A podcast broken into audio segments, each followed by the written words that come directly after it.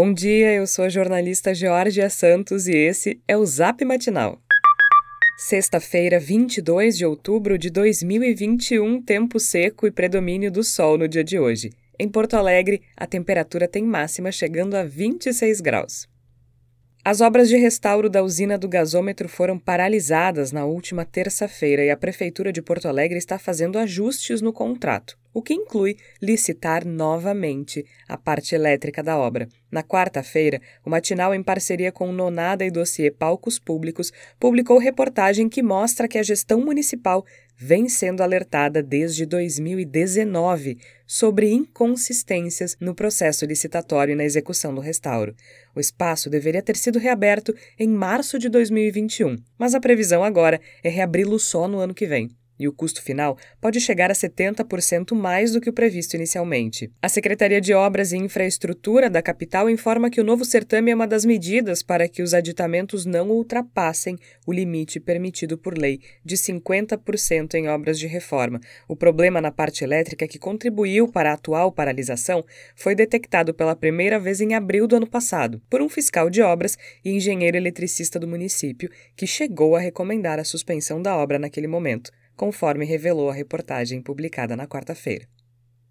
No dia seguinte às cenas lamentáveis na Câmara Municipal, os vereadores da oposição registraram um boletim de ocorrência na Delegacia de Combate à Intolerância contra as pessoas que realizaram atos de cunho racista contra as vereadoras Bruna Rodrigues e Dayana Santos, do PCdoB, e Laura Cito, do PT. No BO, os vereadores também mencionaram a falta de providências da Câmara de Porto Alegre para conter as agressões que ocorreram durante a análise do veto do prefeito Sebastião Mello ao projeto que estabelecia um passaporte vacinal vacinal em Porto Alegre. Para os integrantes da bancada, não houve iniciativa por parte da segurança da casa para conter os manifestantes que participaram da confusão e da briga. Também citaram que um integrante do grupo que protestou levava um cartaz com uma suástica.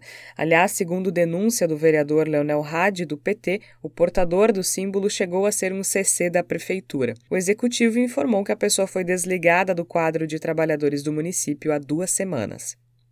E a Orquestra Vila Lobos está com as atividades interrompidas por falta de verba desde abril de 2020, período em que o convênio com a prefeitura foi encerrado. A orquestra, que é um projeto de inclusão social, por meio da música em Porto Alegre. Como o município não renovou o contrato, que deveria bancar as oficinas na Escola Heitor Villa-Lobos, 20 educadores que atuam em atividades pedagógicas ficaram sem salário. Além disso, o programa atende 300 crianças e adolescentes. Nesta semana, a orquestra publicou uma carta aberta em que relata os nove meses de tratativas com a Secretaria Municipal de Educação que terminaram sem a resolução do problema. A Prefeitura da capital explicou que editais serão lançados para auxiliar programas semelhantes, mas não apresentou uma data. Conforme a professora Cecília Silveira, regente da orquestra, seriam necessários 50 mil reais mensais para custear os vencimentos dos docentes e o material usado na iniciativa.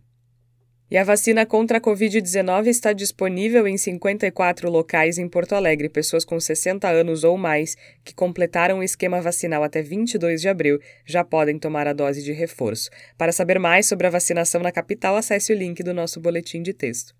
E a procura por táxis tem aumentado em Porto Alegre desde janeiro, a alta é de 83% e foi impulsionada pelo descontentamento de clientes com os aplicativos de transporte.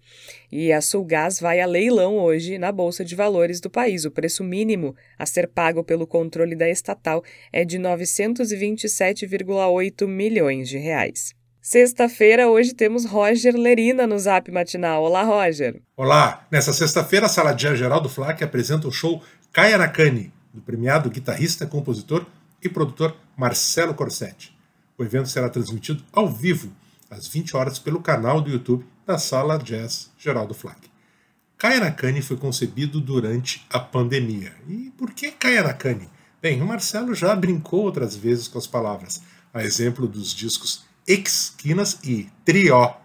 Bem, segundo o músico, essa palavra traduz um momento pessoal em que ele volta às origens, expressando sua obra com um quarteto, que é formado por feras, olha só, Luca Faro na bateria, Henrique Melo no contrabaixo e Melissa Souza no piano. A dica então é conferir o guitarrista Marcelo Corsetti e grupo quebrando tudo no canal do YouTube da Sala Jazz Geraldo Flack hoje a partir das 20 horas. Quer saber tudo sobre arte e cultura? Cola lá no meu site então, que é rogerleirina.com. Aquele abraço, bom fim de, tchau, tchau. Esse foi o Zap Matinal, feito com base em conteúdos do site Sul 21, G1RS e Jornal do Comércio, além do matinal. Nós trazemos notícias gratuitas todos os dias no seu celular.